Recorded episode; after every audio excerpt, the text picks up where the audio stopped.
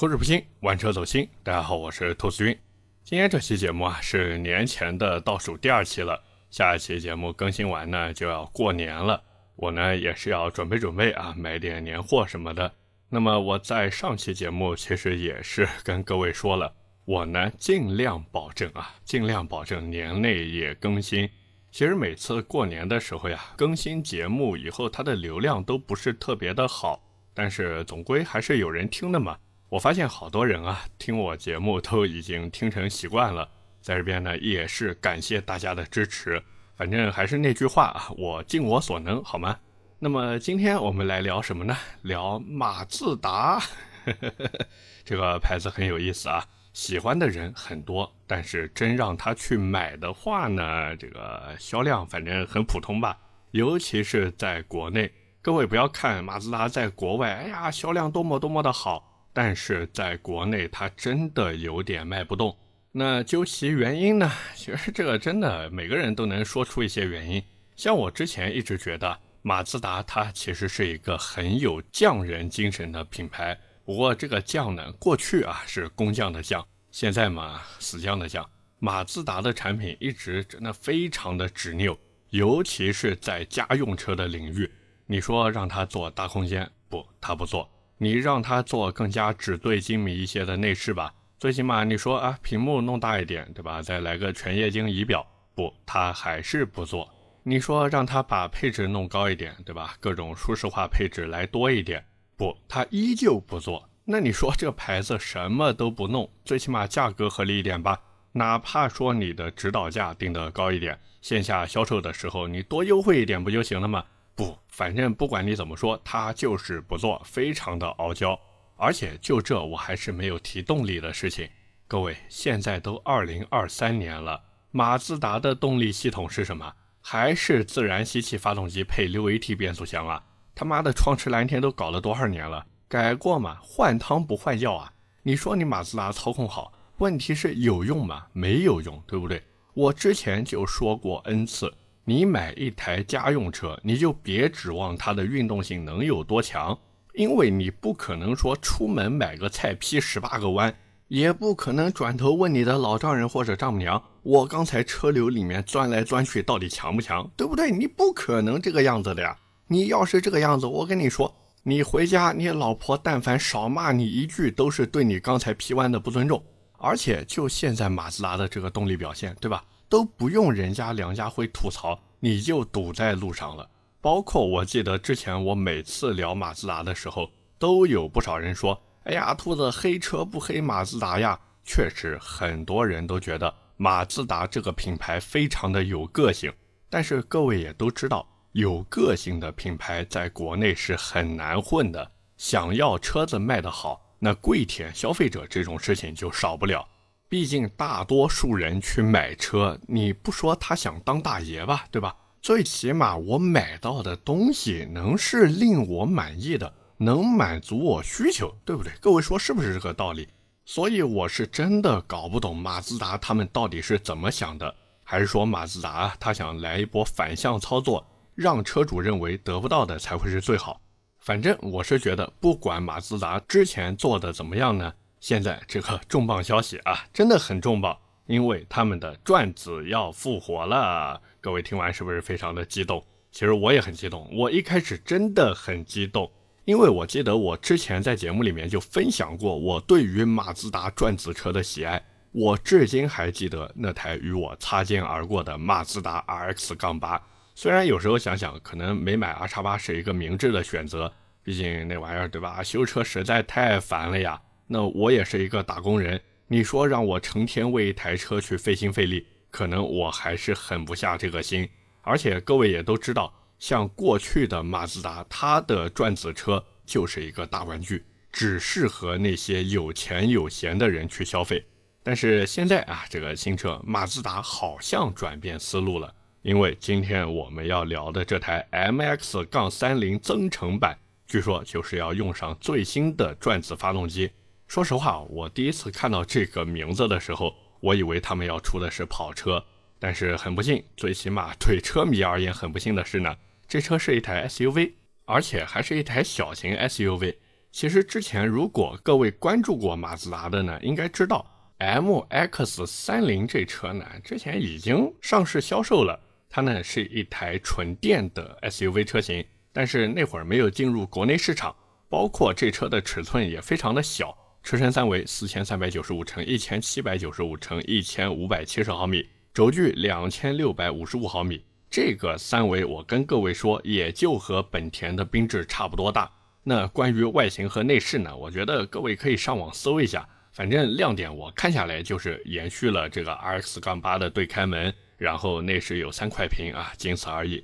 那么现在即将面世的这个增程版车型呢，其实就相当于把原来的这个纯电驱动换成了一颗排量零点八三升的转子发动机以及一套增程系统。那这颗发动机呢，其实是有亮点的啊，就比如它的压缩比直接做到了十一点九，这个其实也是马自达的一个强项，就是用高压缩比去换取动力。并且呢，能够给你带来啊非常丝滑的一个动力输出，但是这其实也是有问题的。就比如说这种发动机，它对油品的要求非常的高。假如你当时啊在创驰蓝天刚刚上市的时候就入手过他们的车子，应该对于这个油品的问题记忆犹新。包括我记得后来马自达好像是为了国内市场。然后又把发动机的这个压缩比重新进行了调整，这个也没办法，对吧？不调的话，后续的事情太多了呀。那么回到这个转子发动机上来说呢，你们是不是以为这个马力会非常的大？因为以前的不管 RX 杠七还是 RX 杠八，对吧？尤其是 RX 杠八，原厂就两百三十多匹，我记得你稍微进行一些优化升级，对吧？这个三四百匹只是起步啊，五六百匹也不是它的极限。说的再简单一些，就是人有多大胆，它地有多大产。可是各位，这一次他们的转子发动机只是用来给这台车当增程器用的，换句话说呢，就是当一个烧油的充电宝。所以可能他们觉得要那么大马力也没什么用，毕竟增程车嘛，各位也都知道，它的发动机呢，只是为了用来给车辆电池充电的。想要跑得快，还是得靠电机。所以呢，这一次马自达好像也没有太费心费力啊。他们给这颗转子发动机呢，只是做到了七十五马力，一百一十六牛米，是不是听起来一点转子的感觉都没有，是吧？甚至不如一些我们说低功率的自然吸气发动机。这个其实也没办法，它只是一个充电宝嘛，它需要的并不是动力，而是油耗的经济性以及发动机的稳定性。但是这车的表现究竟怎么样呢？这个等会儿再跟各位说吧，好吧。那么除此之外呢，关于这台车的一些其他信息呢，也非常的简单，全系前置前驱，这个其实也没办法，因为它的纯电版车型当时做的就是前驱车。那回过头来再看这个增程版车型，它其实就是换了一套动力系统，对吧？刚才我也说了，所以呢，它也是保留了这个前置前驱的一个设定。那既然是一台增程车呢，油箱也是必须的嘛。这台车五十升的油箱，综合续航里程据说能有六百多公里，纯电续航呢差不多八十五公里。它的这个电池其实非常的小，那全车的重量控制的还算不错啊，一千七百零三公斤。但是注意了，百公里加速九点一秒，哎呀，这你受得了吗？虽然说这个加速成绩啊比纯电版本能快那么一点，各位真的只是快一点。因为这车的纯电版本呢，它的百公里加速要九点六秒，所以这么来比啊，是不是啊？快了零点五秒呢？各位想一想啊，这个零点五秒要是摆在那些超跑上面，比如说从三秒二的零百加速啊，一下快到两秒七，这得砸多少钱进去？你要是这么去想，是不是还觉得嗯，这个提升还是蛮大的？那么除此之外呢，就是这车的综合油耗啊。我看之前网上爆出的信息说，它的 WLTP 综合油耗能做到一升每百公里。这个，哎，这个数据怎么说呢？反正我是不相信的，因为这车的五十升油箱跑六百多公里，那你减掉纯电续航的八十五公里，也就剩下个五百小几十公里的一个续航嘛。那你再除以这个五十升的油箱，这百公里油耗，对吧？怎么不得十个油啊？所以那个综合油耗一升真的看看就好，反正我是坚决不会相信的。那么除此之外呢，就是它的最高时速了，一百四十公里每小时啊，非常的棒，因为这个能完美的避免你在啊国内跑高速的时候超速，你这个啊油门踩到底，油门焊死，你也就跑一百四。所以，假如啊你是一个跑高速的时候经常容易超速的车主呢，这个车其实嗯还是挺有用的，毕竟从根本上对吧，解决了你这个超速的问题。但是转头想一想。我要想防止超速的话，我买个五菱宏光 mini EV 不好吗？是不是？所以聊到这边呢，其实各位也都知道了，这台号称搭载转子发动机的 MX 三零呢，其实就是一台主打节能环保的入门级家用 SUV。哪怕说它有转子，哪怕说它有和 RX 杠八类似的对开门，但是不好意思，它就是一台家用车。所以各位千万不要对它的性能抱有任何的幻想，它就是给你用来买菜的。而且据说啊，据说这一次这台车有可能会进入国内市场。但是我想问一下各位啊，因为根据目前的小道消息来看呢，这台 MX 杠三零在欧洲市场的定价是三点六万欧元起。各位，三点六万欧元起啊！哪怕说这车进入国内以后由长安马自达进行生产，哎呀，聊到长安马自达，我就想到长安福特；聊到长安福特呢，我就会想到那句脍炙人口的话啊，就是“百年福特毁于这个”。下面你们接吧。那各位想想看，这台车它的增程器啊，也就是它的发动机是什么？是转子呀。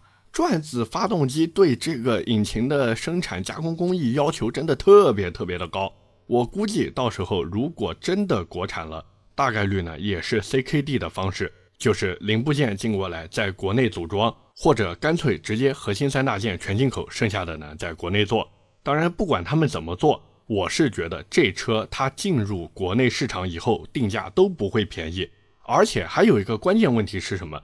就是目前它的稳定性也不清楚，毕竟马自达的转子容易坏。这个已经是对吧老生常谈的事情了。虽然我总觉得这个不能把锅甩给马自达，因为这是汪克尔转子发动机与生俱来的一个劣势嘛。除非哪一天有更强更好的材料出现，才能根治这种事情。不然大概率呢就是开个几年，然后换一套新的发动机，接着呢就是循环往复，怎么弄下去？所以我是真的看不懂马自达。你们又不是没有创驰蓝天，对吧？你要是真的想做这个增程车，你用创驰蓝天的发动机不行吗？你要是怕油耗高，一点五的，对吧？你又不是没有一点五自吸的发动机，你为什么偏要来弄这个转子呢？对不对？你现在弄个转子，结果是什么？结果就是你那边的成本也不低，弄的这台车的价格也很高。所以我是真的不看好这车，如果真的在国内卖的话，它的销量估计会非常非常的惨淡。哪怕说这是一台马自达，哪怕说这是一台马自达的新能源车，而且还是一台搭载了转子发动机的新能源车，我依旧觉得它这车就是卖不掉。开玩笑，三点六万欧元起，折合人民币就是二十六万了，就这还是起售价。那国内各位也都知道，马自达在卖车的时候，它呢不会像欧洲市场那样给你选配，都是官方给你把配置弄好。然后分成什么低配呀、次低配呀、中配呀、高配呀、顶配啊，这个样子，对不对？所以这车到时候会卖多少钱？这车你能看得上眼的配置会卖多少钱？我跟各位说，能卖的跟欧洲那边价格差不多啊，你都谢天谢地了。所以我就想问问你们，你会愿意花二十多万甚至三十万的价格，然后去买一台百公里加速九秒多？而且稳定性至今未知的一台小型 SUV 吗？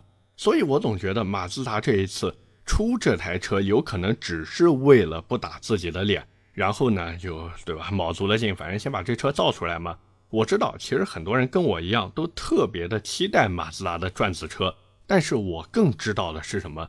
是对于马自达的粉丝来说。包括像我这种对吧，特别喜欢马自达性能车的粉丝来说，你现在这样的转子产品显然是无法满足我们的期待的。我们想要的是什么？是延续过去七八七 B 的辉煌。哪怕说你延续不了，你最起码来一个和 RX 杠七或者 RX 杠八类似的产品吧，对吧？你做个两门行不行？或者那个 X 杠八对开门那种跑车造型的，对吧？有点性能的后驱平台打造的，你给我做一些这种产品啊！你给我来点腔调呀！结果呢，就这啊，一台小型 SUV，还他妈的是前驱平台的小型 SUV，你逗我玩呢？你在跟我开玩笑呢？你跟我说这叫转子车，我真的是去你逼了个逼的！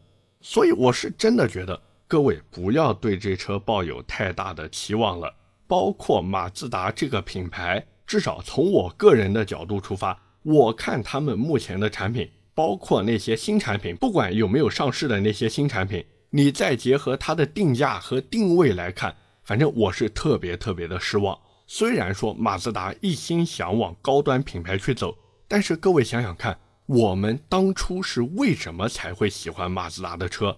哪怕说一千个车迷能给出一万个喜欢马自达的理由，但是我估计不会有一个理由是因为这车没有性价比，所以我才会喜欢它。OK，那么今天关于马自达的 MX 三零增程版，我们就先聊这么多。下面是我们的留言互动环节。那么在今天的留言互动环节之前呢，我也是想跟各位说一下。上一期节目呢，好多朋友都说：“哎呀，那个声音怎么奇奇怪怪的？”其实主要是因为我这个麦克风啊，之前呢出了一点点小问题，但是呢，我一直都没有换它，因为我现在用的这个麦克风呢，怎么说呢，时好时坏的，有时候吧它会抽风，有时候吧它这个就特别的正常，所以我也是一直没有狠下心来换。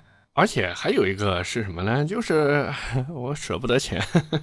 这个囊中羞涩没有办法，但是我也知道，为了各位的这个收听体验啊，我这个设备是要升升级了。所以呢，我也是在看啊，在看，在选品啊，呃，不是那个带货的选品啊，就是我在选到底买哪个麦克风更好。反正我这个研究完以后，我就立马下单，好吧？到时候我估计各位这个收听体验又能更上一层楼了。那么回到上一期的留言互动上来说呢？上期节目我们聊的是福特新款啊，不对，应该说是即将换代的锐界 L。那么第一条留言来自延伸寸木易，他说福特的电车像油车，油车像电车。说实话，这也是我特别看不懂的一件事情。明明他们能够把电车做得像电车，把油车做得像油车，哎，不对啊，福特那边有什么电车？好像也就一台电马是吧？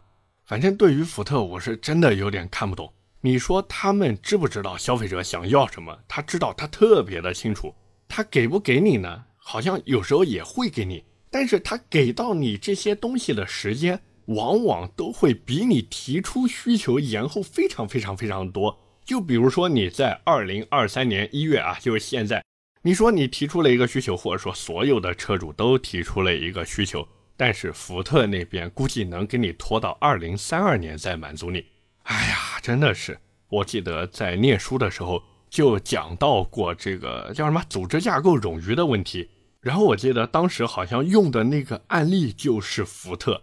哎呀，所以福特这个，我劝你们吧，要不然考虑一下，看看能不能对吧，把自己的组织架构精简一下嘛。我不说别的，你要是再这么玩下去，对吧？真的吃那啥都赶不上热乎的，真的。下一条留言来自 D 六他说：“终于讲到锐界了。当时自己买的二零款五座 ST Line，不为别的，帅，而且后备箱超大，底下放了一张迪卡侬的折叠椅，每次去搭帐篷都开它。还有一次朋友结婚，帮他搬酒，二排放倒直接塞满。”其实这就是美系车的一个我觉得特别好的地方，它真的非常非常的实用，而且能拖东西。像我自己那台野马，各位野马呀，一台两门四座的小车子，它的二排座椅竟然能够放倒，而且再把那个二排座椅放平以后呢，它的这个容积一下子就增加了非常非常的多。像我之前开我那台野马拖过什么？我看看啊。我开着它给我家拖过沙发，就是宜家的那种啊，不是整个的那个沙发，是独立的那种一个一个小凳子那种沙发。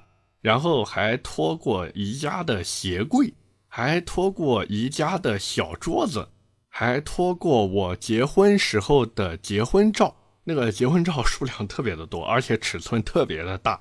反正不管拖什么，这车真的特别特别的能装。而这呢，也是我觉得美系车的一个非常实用的地方。当然，这个跟他们的国情也有关系，对吧？毕竟他们对于这个后备箱的需求呢，尤其是对于功能性上面的需求，非常的丰富多彩。这也就造就了美系车它的一个实用性啊。所以，假如你也是一个追求实用的人呢，真的美系车特别特别适合你。最后一条留言来自翻云覆雨九 X，他说：“我同事是个八年十万多公里的翼虎车主，最近想换车，看上了 GS 八的混合动力。品牌没落的标志就是老用户不复购。在这种油价的情况下，家用车加九十五油或者十个油以上都是一票否决的死罪。”其实我觉得这个怎么说呢？星越 L 那车啊，其实卖的特别的好，但是呢，它也是要加九十五号汽油，所以我是觉得把油耗或者说它的一个油品需求呢，对于大多数的消费者来说，有可能会是一个参考或者衡量的标准，但绝不会成为影响他们购车的决定性因素。毕竟对于大多数消费者来说呢。哪怕你这车对油品的需求高一点，哪怕说你的油耗稍微高一点，但是只要你能给到我的东西更多一点，那我有可能还是会愿意选择你这个产品的。